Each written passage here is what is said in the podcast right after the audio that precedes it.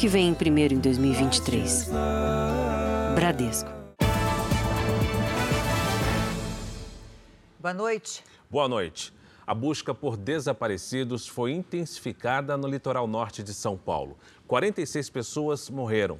Cerca de 2.500 tiveram que sair de casa. Nossa equipe embarcou no helicóptero do Exército para acompanhar o resgate de moradores e turistas na Barra do Saí. A região foi duramente castigada pela chuva. Uma casa com 27 pessoas desabou. A cena é de destruição total. Dessa casa e de muitas outras, só restaram os escombros. Difícil encontrar uma rua sequer na Vila do Saí que não tenha sido completamente devastada. Para caminhar, é preciso se equilibrar em meio a pedaços de madeira improvisados na rua. Por aqui encontramos muitos moradores, como o Paulo, que perderam quase tudo. Isso é de menos. É de menos porque a vida da gente é mais importante. Mas do, do pessoal aí, amigos, vizinhos, clientes da gente, muitos conhecidos, então perderam a vida. Equipes de resgate retomaram hoje as buscas por sobreviventes após o temporal que devastou o litoral norte de São Paulo no fim de semana. Do alto, é possível ver os troncos e galhos de árvores que foram parar na areia da praia. A Vila do Saí, onde só conseguimos chegar com helicóptero do Exército, é a área onde está a maior parte das vítimas. A gente está em uma das áreas mais críticas aqui em Barra do Saí. Nesse local exato aqui, vários corpos já foram encontrados. E a gente observa aqui a movimentação grande aqui, do, principalmente de homens do Exército nessa área, tentando a todo custo encontrar moradores, pessoas que estão embaixo dos escombros, que estão desaparecidas. Esse ponto que a gente está agora aqui, a gente não pode se aproximar mais porque existe um risco de desabamento a qualquer momento. Lá em cima, onde a gente está mostrando, os homens vão tentando revirar os escombros porque há relatos de que era um imóvel com pelo menos 27 pessoas que estavam dentro. Seu Manuel trabalha sem descanso desde o fim de semana à procura de amigos e vizinhos que estariam soterrados. Pessoa conhecida do Ceará, é conterrâneo da gente baiano, conterrâneo, é amigo da gente também, né? Enquanto não achar aqui, o senhor não vai sair daqui? Não, não, não sai daqui não, nós. No fim da manhã, dois corpos foram encontrados em meio aos destroços. A casa de Lício fica na área próxima à encosta, onde a maioria dos imóveis desabou. Ele dormia quando ouviu um estrondo. A enxurrada destruiu tudo pela frente. Amanhã eu acordei com meu filho, né? Pai, pai, pai, é, tá cheio de lama dentro de casa, cheio de lama. E aquilo acordei desesperado, a lama já dava no joelho aí dentro. E aqui tinha dois carros, por sorte eles não desceram, um imprensou no outro aí. A todo momento, pessoas buscavam suprimentos nesse ginásio na Vila do Saí, que foi transformado num hospital de campanha. O local também serve de base para as equipes de resgate. Em São Sebastião, o Exército montou uma central de monitoramento com imagens via satélite que ajudam a indicar as áreas mais afetadas. Nosso trabalho agora realmente é escavação e achar todos os desaparecidos para que as famílias que têm seus entes queridos que foram perdidos, eles possam ser assistidos e, e atenuada a dor desse momento. E você vai ver também. Reportagem exclusiva mostra a operação do Exército para levar os corpos das vítimas para o IML. Com trecho liberado de rodovia, turistas começam a deixar o litoral de São Paulo. A gente não sabe se é mais seguro ficar, se é mais seguro ir. O alívio de quem conseguiu contato com a família três dias após a tragédia. Crianças que estavam sem comida e sem água são resgatadas num apartamento em Belo Horizonte. Justiça da Espanha decide manter a prisão do jogador Daniel Alves. Putin suspende participação da Rússia em tratado de desarmamento nuclear. E você vai conhecer os remédios vendidos como naturais para emagrecer e que podem matar.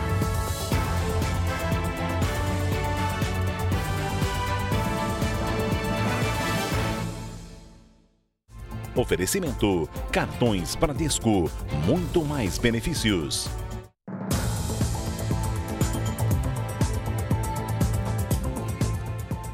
Hoje pela manhã parou de chover em São Sebastião. Em alguns trechos de rodovia foram liberados. Essa trégua da chuva ajudou as equipes de resgate na busca por desaparecidos.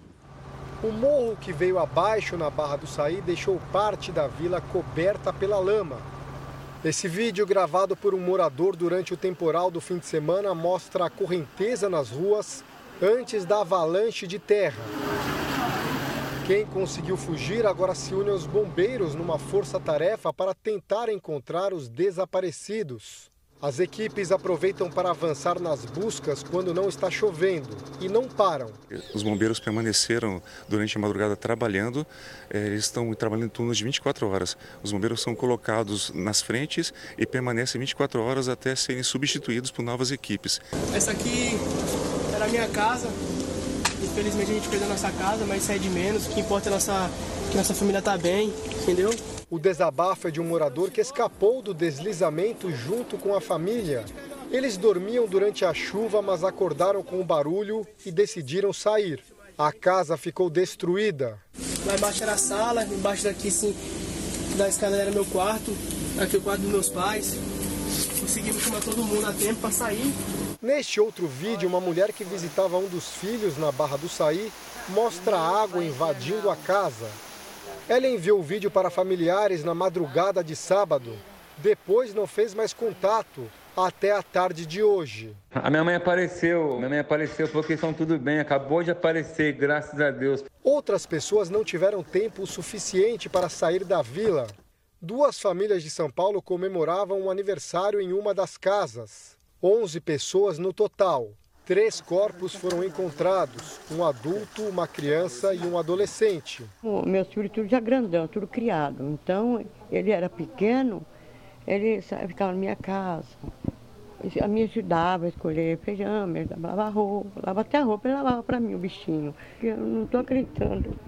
Com a liberação de parte das estradas, muita gente se apressou para deixar a região a gente não sabe se é mais seguro ficar por aqui ou se é mais seguro ir. A gente vê tudo isso aqui, vê tudo que a gente já viu. A gente só não sabe o que fazer. Esse é o cenário em boa parte da rodovia Rio Santos. As máquinas trabalham para liberar alguns trechos que estavam interditados, mas ainda tem muita lama, tem muita vegetação que caiu com a chuva, tem cabos de energia elétrica, postes que estão caídos. Enquanto isso, carros de turistas que voltam para casa disputam espaço com os veículos que trazem ajuda humanitária para as áreas mais atingidas. A recuperação das pistas, o restabelecimento de alguns serviços e o avanço nas buscas vão permitir às autoridades determinar o número de vítimas. Como várias casas foram soterradas, nós ainda não sabemos se essas pessoas desaparecidas estão soterradas ou se elas saíram da região. Agora, só nos próximos dias, com as buscas, que a gente vai conseguir saber se os desaparecidos são vítimas ou não.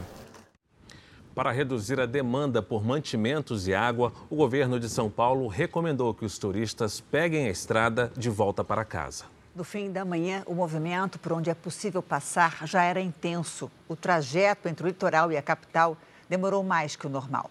Este médico saiu às 8 e meia da manhã da praia de Toque Toque Pequeno, em São Sebastião, e ao meio-dia ainda não tinha chegado a São José dos Campos, no Vale do Paraíba. Num dia normal, o percurso levaria no máximo duas horas. Eles vêm, juntam um comboio de carros, passa guiando com segurança e depois liberam no outro sentido. E é isso que está demorando mais para a gente conseguir passar. No meio da tarde, os motoristas já enfrentavam congestionamentos e filas nas rodovias do litoral norte. O DER iniciou os serviços de recuperação da rodovia Mogi-Bertioga no trecho de serra onde houve a interrupção total do tráfego por causa das chuvas do fim de semana. A previsão é de que as obras levem até seis meses a um custo de mais de 9 milhões de reais.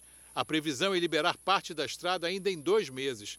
Na rodovia Rio Santos ainda existe um bloqueio total de 4 quilômetros entre as praias de Juqueí da Baleia e São Sebastião, que deixou a praia da Barra do Saí isolada. Ao longo da estrada, ainda há deslizamentos que atrapalham o trânsito. Nesses pontos, os carros seguem no sistema pare e siga, alternando o fluxo de veículos. A lama os destroços seguem na paisagem durante toda a viagem. Na rodovia Oswaldo Cruz, há três trechos de interdições. A rodovia dos Tamoios, a principal ligação entre o Vale do Paraíba e o litoral norte de São Paulo, acabou se transformando na melhor alternativa de quem estava nas cidades que foram afetadas pela chuva dos últimos dias. As indicações foram dadas pelas redes sociais do Departamento de Estradas de Rodagem do Estado. Para quem sai de São Sebastião e Ubatuba, a recomendação é pegar a rodovia dos Tamoios para o retorno à capital. O Jornal da Record teve acesso a um levantamento que mostra que desde amanhã de domingo houve um aumento de 46% na emissão de passagens de ônibus pela internet. Bertioga é a cidade com mais passageiros voltando para casa. O Fabiano passou o carnaval em Caraguatatuba e perdeu a placa dianteira do carro durante a chuva. Para voltar sem problemas para casa, teve que fazer um pequeno improviso. Eu passei na papelaria e mandei imprimir essa placa aí colorida aí, né? Pra não dar uma justificativa pra polícia rodoviária, né? Caso me parasse, né? Você fez algum boletim? Fiz um boletim online. O trabalho de busca por desaparecidos em São Sebastião foi intensificado. O André Tal tem ao vivo as informações sobre o resgate na Vila do Saí. André, boa noite. Tem mais gente chegando para ajudar nessa operação? Boa noite, Fara. Boa noite a todos que nos acompanham. Isso mesmo, a Prefeitura de São Paulo enviou um grupo para ajudar os bombeiros e voluntários que trabalham quase sem interrupção. São 26 agentes da Guarda Civil Metropolitana especializados em buscas, em resgates na mata e também quatro cães farejadores que estão acostumados a fazer buscas de pessoas. Todos chegaram hoje de manhã e já participaram dos trabalhos na área mais atingida aqui em São Sebastião, a região da praia da Barra do Saí. A Prefeitura da capital paulista também enviou 10 mil cestas básicas para a área atingida. E atenção, alerta nesse bairro aqui, em São Sebastião, onde algumas casas já foram destruídas no fim de semana depois de um deslizamento de terra. Com a chuva dessa quarta-feira, a Defesa Civil identificou uma movimentação nas encostas e, por isso, resolveu tirar todos os moradores de suas casas, porque o risco de um novo deslizamento de terra é iminente. Fara, Janine. Obrigado, André Tal, que volta ainda nesta edição com outras informações. E ainda chove lá, né, Fara? Enquanto isso, voluntários se esforçam para ajudar as vítimas do temporal. Por causa da dificuldade em chegar às regiões atingidas, helicópteros são usados para levar roupas, água e comida. A lancha da Receita Federal foi carregada no Guarujá com água, alimentos, roupas e produtos de higiene. As doações foram levadas para a Barra do Saí, em São Sebastião, uma das áreas mais atingidas pelo temporal. Os produtos foram colocados em barcos menores para chegar às regiões de difícil acesso. Em São Paulo, três restaurantes se uniram, produziram e entregaram 200 marmitas para os atingidos. Em São Sebastião, a todo momento, helicópteros chegam com doações e voltam com turistas que podem pagar pelo transporte aéreo. A Marinha mobilizou mais de 100 militares e enviou 40 toneladas de doações. O Fundo Social de São Paulo e a Coordenadoria Estadual de Defesa Civil doaram quase 12 toneladas de alimentos. Por causa da dificuldade de acesso à região atingida, as prateleiras dos supermercados estão vazias. Ainda hoje, uma reportagem exclusiva sobre a operação do Exército para transportar os corpos das vítimas para o IML de São Sebastião. Em São Gonçalo, na região metropolitana do Rio, um homem foi preso acusado de tentativa de feminicídio contra a companheira. A mulher, que estava grávida, foi atingida por golpes de faca. Ela precisou fazer um parto de urgência e foi internada em estado grave. O bebê se recupera numa UTI neonatal. Uma pessoa continua desaparecida após cair de uma ponte na cidade de Torres, no Rio Grande do Sul. Cerca de 100 pessoas estavam no local, que tem capacidade apenas para 20. O acidente aconteceu na madrugada de segunda-feira. Em Goiânia, cerca de 2 mil pessoas desrespeitaram o horário para encerrar o carnaval de rua. A Guarda Civil Metropolitana utilizou bombas de gás para dispersar o bloco. Segundo a GCM, um dos participantes disparou com uma arma de fogo. Apesar da confusão, ninguém ficou ferido. Em Belo Horizonte, duas crianças de 6 e 9 anos foram encontradas pela polícia sozinhas em casa, sem comida e sem água. Os policiais chegaram ao local depois da denúncia de vizinhos. Os vizinhos chamaram a polícia depois de filmar as crianças trancadas no apartamento e sozinhas. Tem quantos dias que você está aí? A moradora diz que nunca tinha visto as crianças no local e os irmãos, um de nove e outro de seis anos, pediam água e comida. A gente estava passando no corredor e ele pediu ajuda. O mais velho pediu ajuda, falou que estava com fome. Falou: pelo amor de Deus, me ajuda, eu estou com fome. Os moradores trouxeram leite, café e pães. Segura o copo aí embaixo. Já vai com leite. Depois de arrombar o cadeado, os policiais encontraram um cenário desolador. Na cozinha imunda, louças acumuladas e alimentos estragados. Na sala escura, havia um colchão sujo. As crianças foram levadas para um hospital público aqui perto do apartamento onde estavam para serem examinadas. O conselho tutelar foi chamado e vai decidir o que vai acontecer com os menores. A polícia militar registrou o caso como abandono de incapaz e maus tratos. Uma situação assim lamentável, perigosa, né? Essas crianças poderiam sofrer um mal ali, né, por por não terem noção do perigo, né? A gente vai ter que, que buscar bastante informação para tentar entender o que está acontecendo nessa residência. O Conselho Tutelar segue em busca dos pais e parentes das crianças. Elas podem ser levadas para um abrigo, caso nenhum familiar apareça. A seguir, você vai ver novas informações sobre a destruição provocada pela chuva no litoral de São Paulo. Defesa Civil monitora 117 cidades paulistas com risco de desastres naturais. Polícia do Rio investiga turista italiano que agrediu família dentro de condomínio. Jovem de 19 anos diz ter sido violentada por motorista de aplicativo durante feriado em São Paulo.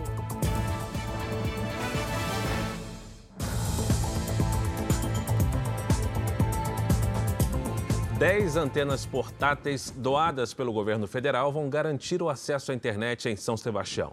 Desde sábado, quando a chuva atingiu a região, moradores usam as redes sociais para informar e tranquilizar quem não consegue contato com amigos e parentes. A gente ficou 30 horas desaparecidas, sem dar notícia. Beatriz e os amigos voltavam para casa quando foram surpreendidos pela tempestade. A estudante mora em São Sebastião e está com um acesso instável à internet desde então. É, sem comunicação, sem falar com ninguém, não tinha como dar notícia, não tinha o que fazer. A última notícia que os pais tiveram dela foi através deste vídeo. Angustiados, eles chegaram a publicar uma foto nas redes sociais pedindo informações de Beatriz. Ela só conseguiu falar com a mãe porque encontrou um ponto da praia de Maresias com um sinal de celular. A falta de notícias assolou muita gente que tem parentes e amigos que moram ou estavam na cidade. O fotógrafo Aleco Estergiou vive no litoral norte há 12 anos. E desde a tragédia, ele grava e posta vídeo nas redes sociais, atualizando a situação das regiões mais afetadas. É, essa busca também de passar informações para as pessoas veio também pelo fato de no domingo eu não conseguir contato com a minha filha e saber que ela estava lá perto da cachoeira. Então, logo que a água baixou, eu saí andando para procurar ela. E graças a Deus estava bom, que eles estavam numa parte alta, mas estava sem luz, estava com um alagamento também assim dentro da casa, entendeu? Para tentar amenizar a falta de sinal em São Sebastião, serão disponibilizadas pelo Ministério das Comunicações 10 antenas portáteis que se conectam à internet por satélite. Enquanto a situação não é normalizada, Aleco promete continuar com os vídeos nas redes sociais. Uma situação dessa, putz, não tem nem o que pensar duas vezes. A gente primeiro tem que estar bem, depois tem que ajudar a galera, pô. Se a gente está bem, a gente tem que ajudar quem está mal. Claro. Depois da tragédia no litoral de São Paulo, o governo federal afirmou que é preciso fazer um trabalho de conscientização de quem vive em áreas de risco. A tragédia no litoral norte de São Paulo exigiu mobilização do governo federal. Nos últimos três dias foram enviados para a região 600 profissionais 2 milhões de reais em mantimentos e kits com remédios e insumos. Também foi liberado o saque do FGTS para as vítimas. Hoje começou a ser feito um levantamento do que foi destruído. Os dados vão ser usados na liberação de recursos para a reconstrução da infraestrutura. De acordo com o ministro do Desenvolvimento Regional, serão feitos investimentos em medidas preventivas de desastres, mas também é fundamental melhorar o trabalho de conscientização da população que vive em áreas de risco. O Brasil tem um bom sistema de monitoramento, certo? Tem um bom sistema de comunicação desse monitoramento, mas ainda não tem um bom convencimento de quem vive em risco. Então é necessário que a gente, enquanto trabalha projetos estruturantes, a gente crie um sistema de alerta local, uma consciência local, uma educação local um engajamento, uma mobilização local. Então, isso nós pretendemos desenvolver. Ao mesmo tempo, o ministro prometeu investimento em moradia. Repor recursos para o PAC Encosta é medida preventiva, porque você vai proteger pessoas que vivem nessas áreas de alto risco. E a parte habitacional, quando cria o Ministério das Cidades e põe ali no Ministério das Cidades 10 bilhões de reais para habitação, certamente muitos projetos habitacionais serão é, é, voltados para a demanda dirigida. Essas duas políticas ela pode, elas podem já mudar muito esse contexto. Mais de 1.600 municípios são monitorados pela Defesa Civil para a prevenção de tragédias naturais, como a do fim de semana no litoral de São Paulo. A verba destinada à prevenção de desastres no orçamento deste ano é a menor em 14 anos. Só no estado de São Paulo, 117 cidades são monitoradas pela Defesa Civil no Ministério da Integração e Desenvolvimento Regional. O estado é o terceiro com mais municípios monitorados, atrás de Sergipe e Tocantins. Segundo o secretário de Proteção e Defesa Civil, faltam investimentos em urbanização nas áreas de risco. Para que é, é, obras de prevenção alcancem esses municípios e, quando atingidos por desastres como esse, é, não haja é, é, é, esse número grande de, de vítimas como aconteceu agora em São Sebastião. No ano passado, além de São Paulo, estados como Santa Catarina, Bahia e Rio de Janeiro também sofreram com alagamentos e deslizamentos de terra. As chuvas nessa época do ano não são novidade e os desastres também não. Apesar disso, o orçamento deste ano prevê 1 bilhão e 170 milhões de reais para o atendimento de municípios atingidos. É o menor valor dos últimos 14 anos. Entre 2010 e o ano passado, dos 64 bilhões de reais destinados para a prevenção e recuperação de desastres, apenas 40 bilhões foram efetivamente gastos pelo governo federal. O levantamento é da ONG Contas Abertas e leva em conta a inflação do período. Uma prefeitura como São Sebastião, como Bertioga, como Caraguatatuba, agora afetadas pela enchente, elas não têm sequer técnicos para desenvolverem projetos de contenção de impostos, para que, inclusive, esses projetos, enfim, possam chegar a Brasília e os recursos, em sua totalidade, possam ser efetivamente gastos. Uma garagem de ônibus foi atingida por um deslizamento de terra em Mauá, na Grande São Paulo. Funcionários gravaram o momento em que parte do muro e da rua desmoronaram por causa de uma infiltração. Um poste também caiu. Ninguém ficou ferido. A seguir, há quase um ano do começo da guerra na Ucrânia, Rússia e Estados Unidos trocam ameaças. Casos de afogamentos triplicaram neste feriadão no Rio. Uma turista morreu na praia de Copacabana. Na série especial, os riscos por trás dos produtos naturais para emagrecer.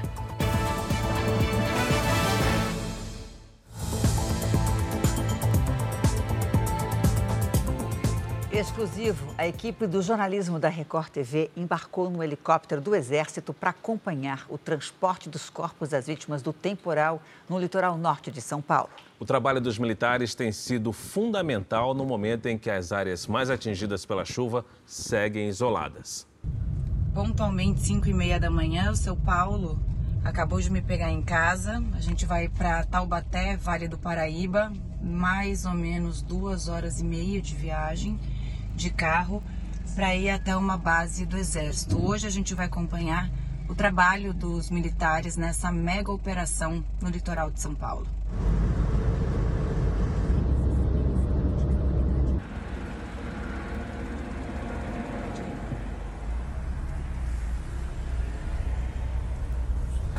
Estamos com 450 homens aqui presentes juntamos ontem nossas tropas de engenharia, do 2 Batalhão de Engenharia de Combate, e estamos prestando todo o apoio em estreita coordenação com o governo de São Paulo.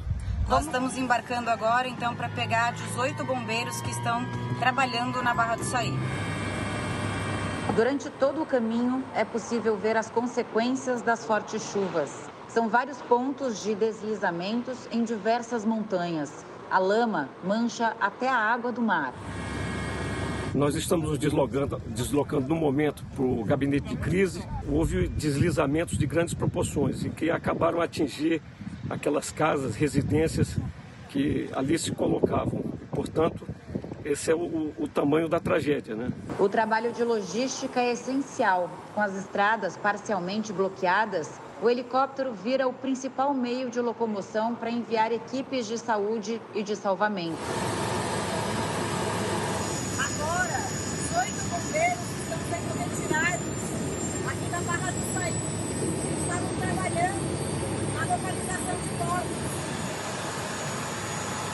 Após um dia todo de trabalho, 17 bombeiros e um médico voltam para o descanso, enquanto uma outra equipe assume o posto.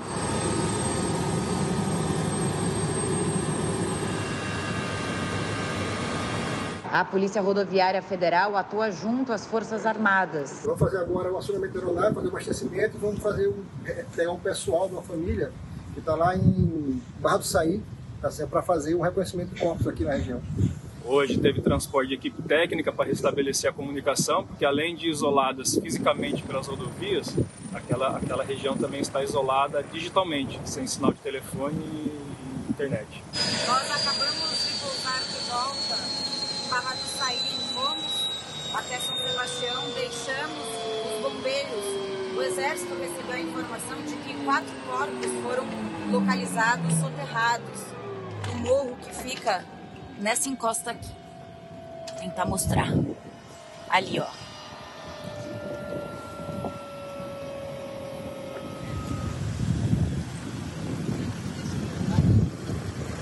Como sempre, uma grande mobilização aqui. Defesa Civil, Polícia Militar, Polícia Científica.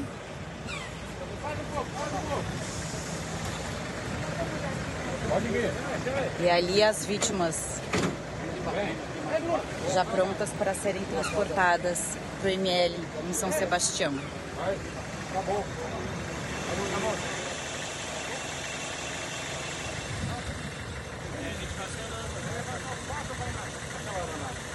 Olha, a gente vai entrar agora no helicóptero. Tem esses dois corpos chegando e a gente já vai esperar com o helicóptero ligado para agilizar a remoção.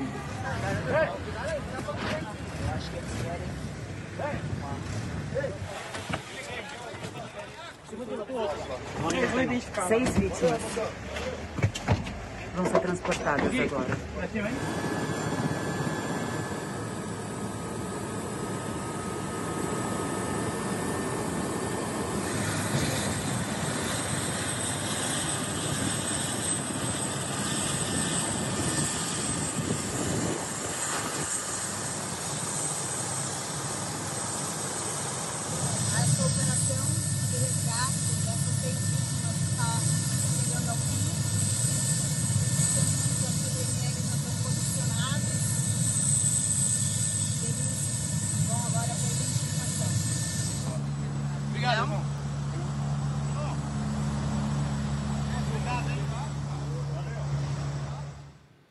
Os corpos das vítimas estão sendo levados para o IML de Caraguatatuba, onde são identificados. A força-tarefa foi criada para agilizar essa operação.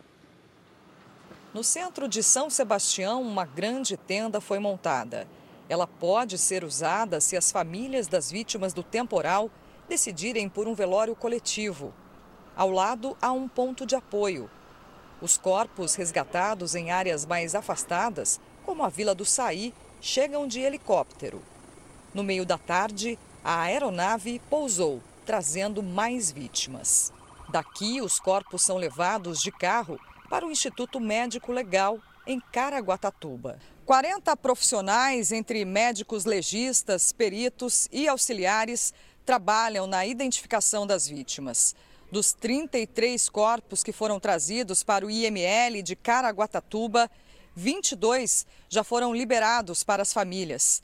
Entre eles, um bebê de nove meses que foi enterrado em São Sebastião. Desses 22, apenas cinco do estado de São Paulo. Então, cinco atualizaram ou têm carteira de identidade aqui do estado de São Paulo.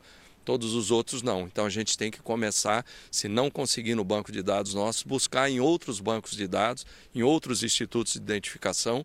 Entre as vítimas já identificadas estão os primos Dandara Vida Casé, de 10 anos, e Eduardo Lionel Cristã, de 11. Eles moravam em Santo André e passavam o feriado em São Sebastião. Os tios que estavam com as crianças seguem internados. 11 corpos ainda aguardam identificação no IML. A gente vai voltar a São Sebastião para conversar com o André Tal. André, por favor, atualize as informações para a gente. Janine, os bombeiros e a Defesa Civil estão preocupados com o risco de novos deslizamentos de terra aqui no litoral norte. Essa atenção vale também para as rodovias, principalmente a rodovia Rio Santos, onde a situação nas encostas é muito instável, o solo está encharcado e pode haver quedas de barreiras. Por isso, assim começa a chover um pouco mais forte, o trânsito já é imediatamente interrompido. Muitos motoristas que planejavam viajar agora à noite desistiram por conta desse alerta. Houve nesta terça-feira uma queda de barreira na região da praia de Juqueí. Felizmente, não houve registro de feridos. Janine Fara. Obrigado pelas informações, Tal. Do sudeste para o norte, no Pará, um temporal atingiu a região oeste do estado e provocou transtornos em Oriximiná. O prefeito declarou estado de calamidade no município. Uma força-tarefa foi criada em parceria com órgãos municipais e estaduais. Em um dos bairros mais afetados, uma cratera se abriu na rua. Ninguém ficou ferido, mas oito famílias que moram próximo ao local tiveram que sair de casa. Elas estão recebendo auxílio aluguel da prefeitura.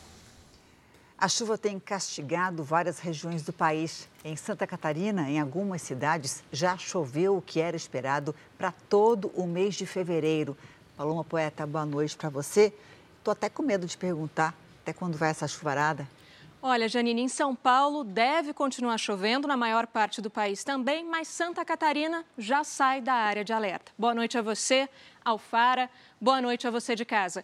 As imagens de satélite mostram ainda muitas nuvens sobre o país. Uma frente fria, somada ao calor e à umidade, provoca chuvas principalmente no sul e no sudeste nessa quarta-feira. Previsão de temporais para essas áreas que estão em vermelho. Partes do sudeste, incluindo todo o litoral paulista, Goiás e no norte e nordeste do Brasil. Já em parte do Rio Grande do Sul, é o ar seco que predomina. A umidade está abaixo de 30%, é metade do recomendado para a saúde humana. Tem previsão de chuva por lá a partir de quinta-feira. Isso ajuda, mas ainda não é o suficiente para resolver a estiagem. Nessa região, a água disponível no solo está abaixo dos 50%. Tempo firme amanhã nas poucas áreas claras do mapa. Em Porto Alegre, a máxima é de 31 graus. No Rio de Janeiro, 35. Em Salvador, faz até 29. E em Boa Vista, 32 graus. Em São Paulo, o cenário não muda. Calor e abafamento com risco para temporais e alagamentos à tarde e à noite. No tempo delivery de hoje, o Jonatas quer saber a previsão para Alagoinhas, na Bahia. Paloma? Claro, Fara. Vamos para lá então. Oi, Jonatas. O sol aparece por aí, só que acompanhado de chuva em vários momentos do dia, na quarta e na quinta-feira. Já na sexta-feira, você está vendo que também aparece chuva, mas deve ser fraca e só pela manhã. Delivery também para o Vanderlei de Sete Lagoas, lá em Minas Gerais. Vamos para lá também, então. Oi, Vanderlei. Previsão de calorão por aí, e é calorão mesmo, de 31 e 32 graus para os próximos dias. Tem sol pela manhã e aquelas pancadas de chuva típicas de verão entre a tarde e a noite. Na quinta-feira, a chuva aumenta. No nosso Tempo Delivery, a previsão é personalizada para qualquer cidade do Brasil. Mande seu pedido pelas redes sociais com a hashtag Você no JR. Janine, Fara. Obrigado, Paloma. Obrigada, Paloma. O surfista que foi atacado por um tubarão em Olinda está em estado grave. O caso aconteceu ontem numa praia onde a prática do surf está proibida há 24 anos. Foi nesta praia de Olinda, na região metropolitana do Recife, que o surfista de 32 anos foi atacado. Ele foi mordido na coxa e na panturrilha. O vídeo mostra o momento que a vítima é retirada da água. O surfista foi trazido para o Hospital da Restauração no Recife. Ele passou por cirurgia, continua internado em estado grave, mas estável. Na praia onde houve o ataque, a prática do surf está proibida desde 1999. No local, não existem placas que alertem para possíveis ataques de tubarão, mas quem frequenta a praia sabe do risco. Conhecido que não pode surfar aqui e tem que botar a placa para poder reforçar esse essa proibição. Nos últimos 30 anos, o Comitê de Monitoramento de Incidentes com Tubarões já registrou 74 ataques no estado de Pernambuco. Uma jovem de 19 anos acusa de estupro um motorista de aplicativo. Ela contou que ele mudou a rota da viagem e partiu para cima dela numa rua deserta. A vítima voltava para casa depois de beber com amigos num bar em São Paulo. O carro do motorista de aplicativo foi apreendido pela polícia e já passou por perícia. O veículo tem os vidros traseiros escurecidos. A vítima, uma jovem de 19 anos, estava num bar com amigos em frente à faculdade onde estuda. Ela contou aos policiais que, na hora de ir para casa, chamou um carro de aplicativo, mas que no meio do caminho o motorista encerrou a corrida sem a autorização dela. Em depoimento, a jovem disse que o suspeito traçou uma nova rota e que ela não conseguiu esboçar reação porque estava embriagada.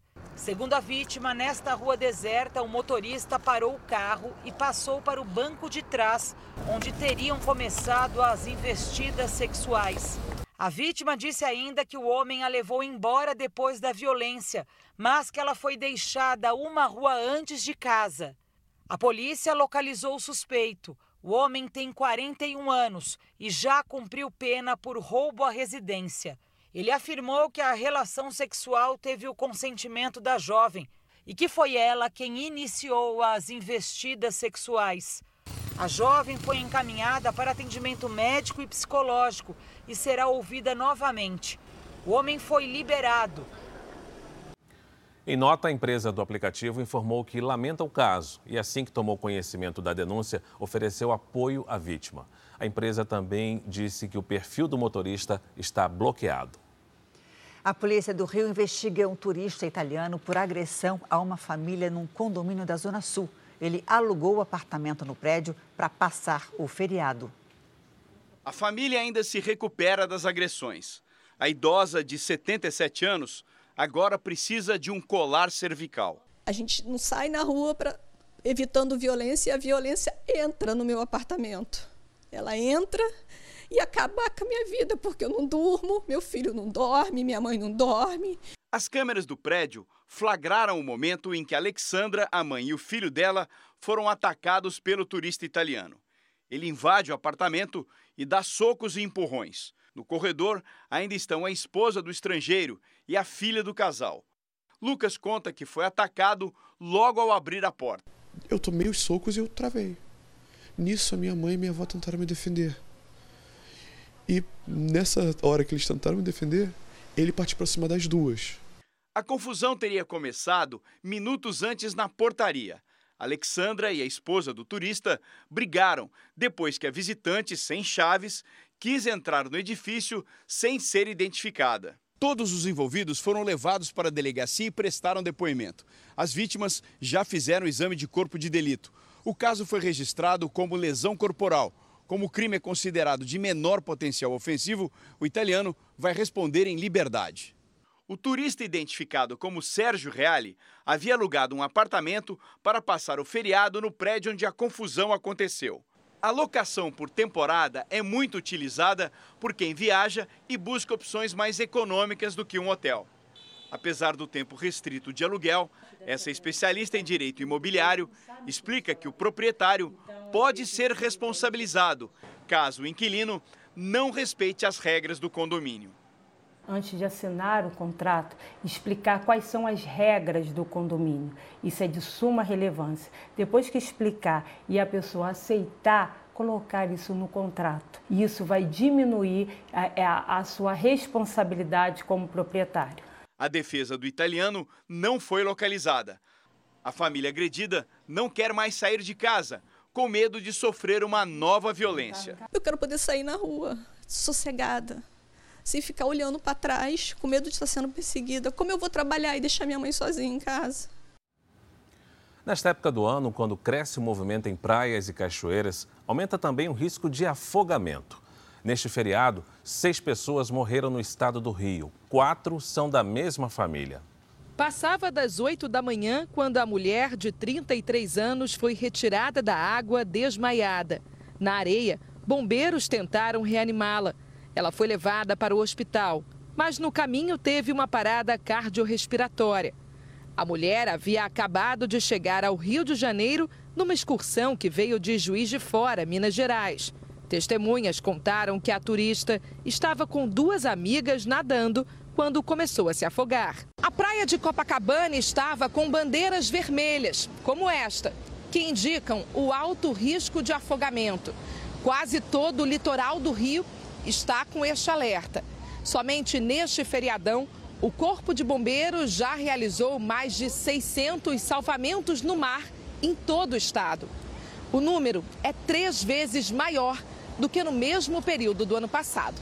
A gente tem um aumento muito grande do fluxo de turistas e banhistas também aqui na praia, em todo o estado do Rio de Janeiro. Por isso que a gente sempre reforça os trabalhos de prevenção. Primeira coisa é chegar na praia, ficar próximo de um local onde tem um posto de guarda-vidas. Ah, os profissionais estão prontos para conversar com você, para orientar o local mais seguro. Eu sempre observo, observo. Quando está vermelho a gente evita, né? Segurança, né? Melhor. Eu prefiro ficar na areia mesmo, no chuveiro. Com filho não tem como, né? É perigoso. Em Campos, no litoral norte do Rio, cinco pessoas morreram afogadas em uma represa. Quatro eram da mesma família, entre elas uma criança de cinco anos.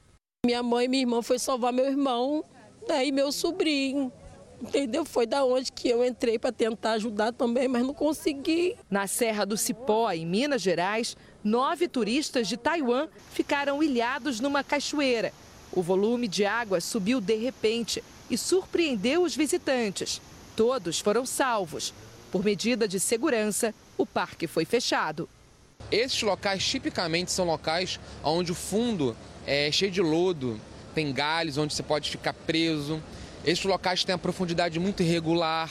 Então a gente sempre recomenda, se forem frequentar locais como lagos, represas, utilizar sempre coletes salva-vidas. A Mocidade Alegre é a campeã do Carnaval de São Paulo. O enredo que conta a história do primeiro samurai negro do mundo quebrou um jejum de nove anos e deu à escola o 11º título do grupo especial. Agora, futebol. Amanhã tem mais Paulistão ao vivo aqui na Record TV. A Milena já está aqui com a gente. Oi, Milena, boa noite para você. Quem é que entra em campo amanhã, hein?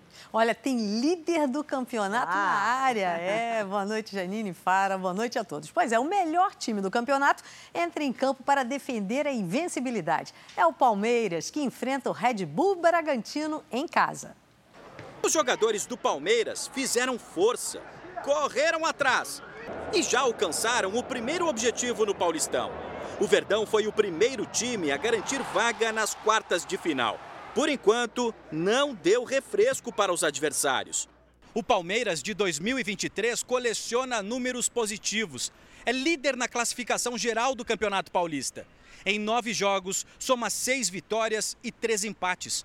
O time que ainda não perdeu no ano também é o que menos sofreu gols. É sempre bom é, a sensação de poder ajudar a equipe. Já falei várias vezes que o meu objetivo é sempre deixar a baliza zero. Pode estar pintando um título invicto aí.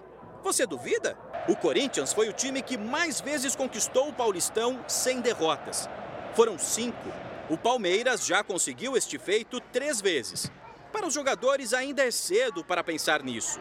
Mesmo assim, eles sonham alto primeiro objetivo já foi concluído, que era a classificação, agora a gente vai buscar o primeiro, o primeiro lugar. Nesta quarta-feira, mais uma vez a invencibilidade do Verdão será colocada à prova. O Palmeiras pega o Red Bull Bragantino, um confronto decisivo para o time de Bragança, que luta contra Botafogo e Santos pela classificação no Grupo A. Para a gente é um, já começou um mata-mata aí, né? De, de, de, classificação, de a gente chegar já, já inteiro desses jogos grandes. 28 mil ingressos já foram vendidos. Amanhã você poderá ver este jogaço na tela da Record TV, a partir das nove e meia da noite. É isso aí, jogaço e estaremos juntos, hein? E nesse momento, o São Paulo está jogando fora de casa contra o São Bento. A partida está no início do segundo tempo e o tricolor vai vencendo por 1 a 0. Eu fico por aqui. Todos os detalhes do Paulistão 2023 você acompanha no r7.com. Janine Fara. Valeu, Milena. Obrigada. Obrigado, Milena. Na semana em que a guerra da Ucrânia completa um ano, Rússia e Estados Unidos trocaram ameaças e acusações. O uso de armas nucleares volta a ser uma preocupação para o mundo. O presidente Putin anunciou hoje que a Rússia vai deixar o tratado que limita o número de armas desse tipo. O discurso anual feito no Congresso mostrou que Putin não quer a paz e que o inimigo, para ele, não é só a Ucrânia. Os países do Ocidente querem acabar com a Rússia de uma vez por todas, disse ele. Локальный конфликт в фазу глобального противостояния. A agressividade das palavras, na prática, também trouxe o anúncio do fim do acordo feito com os Estados Unidos em 2010 que limita o número de armas nucleares dos dois países. Embora todos tenham quantidade suficiente para acabar com o planeta se decidirem partir para o confronto. Enquanto Putin culpava outros países pela guerra, mísseis russos atingiram a cidade de Kherson. Seis pessoas morreram. O exército russo negou que os alvos fossem os civis. Hello, Poland! Horas depois do discurso de Putin, foi a vez do presidente americano falar. Depois da visita à Ucrânia, Joe Biden discursou na Polônia e se dirigiu ao povo russo. Os Estados Unidos e os países europeus não querem destruir a Rússia, afirmou ele, mas reforçou que o apoio à Ucrânia será mantido. Com a troca de ameaças entre os dois líderes, um acordo de paz parece distante. E a guerra, que completa um ano esta semana, deixou marcas na população. Nós estamos em Bucha, região metropolitana de Kiev, capital da Ucrânia. Cerca de um ano atrás, essa rua estava fechada, cheia de tanques russos destruídos pela artilharia ucraniana, que conseguiu retomar esse local. Agora o cenário é de reconstrução e de esperança dos moradores de nunca mais terem que reviver os momentos de terror que eles passaram durante um mês, que as tropas russas estiveram aqui, nas casas, nos quintais, nas ruas, dominando toda a cidade. Este homem está reconstruindo a casa destruída pelos ataques.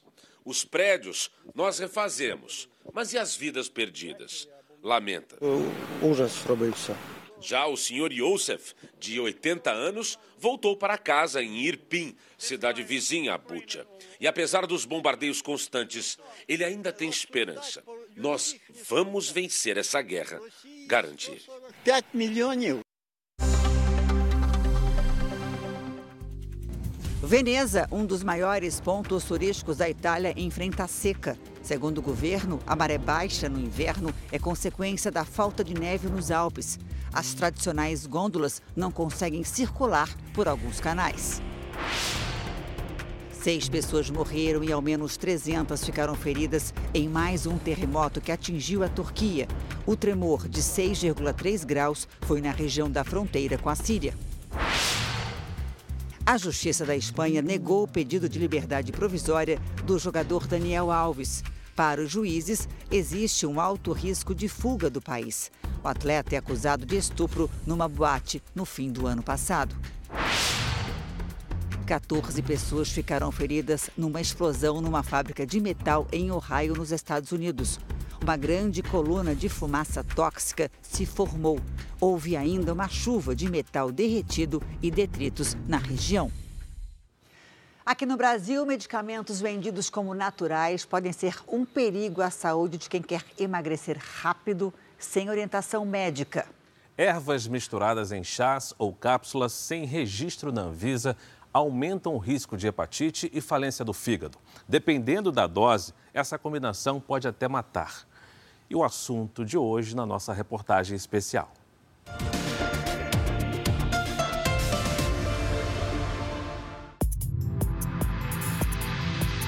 Sempre fui muito magra, depois eu tive duas filhas antes do terceiro. Eu engordei muito e aí comecei a fazer toda a loucura que falavam. Todo tipo de chá que colocava-se na internet. Você não vê o que você está tomando, né? Você não, não percebe o que você está ingerindo. Mas era aquela mistura de um monte de erva. Eu fiquei mais ou menos aí um ano e meio nessa loucura até que meus rins pararam comecei a sentir dores abdominais, principalmente na lateral. E aí foi quando eu parei de fazer xixi e aí saí de casa carregada porque nem andar eu conseguia, né? Eu cheguei no hospital não sentindo as pernas, esse foi o meu pior desespero. A palavra natural deixa você mais tranquila. São todos produtos naturais, geralmente indicado por parentes, amigos ou conhecidos.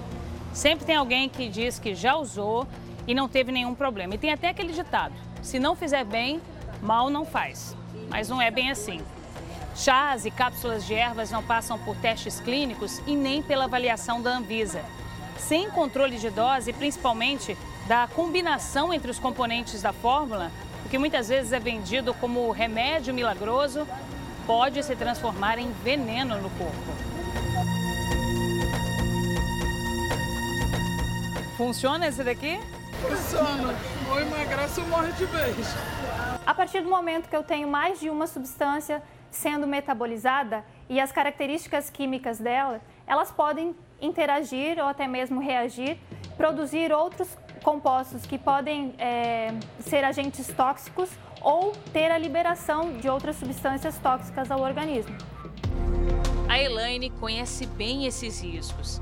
No ano passado, ela perdeu a única irmã a enfermeira Edmara de Abreu, de 42 anos, morreu depois de tomar um composto natural com 50 ervas para emagrecer. A gente fazendo as contas, pela quantidade de cápsulas que tinha lá, ela tinha tomado acho que 25 dias, mais ou menos, 30 no máximo. Então, tipo assim, nossa, em um mês acabou com a vida de uma pessoa. Edmara chegou a passar por um transplante de fígado. Teve uma hepatite fulminante provocada pela ingestão do suplemento feito à base de ervas. Esses chás, eles são misturas de ervas e que muitas vezes não tem aí a concentração adequada ou a quantidade adequada, então eles podem levar a um quadro de uma hepatotoxicidade, uma, um problema renal e que muitas vezes eles podem até serem letais dependendo da quantidade, dependendo da dose desse chá. Uma das principais funções de um fígado saudável é filtrar o sangue.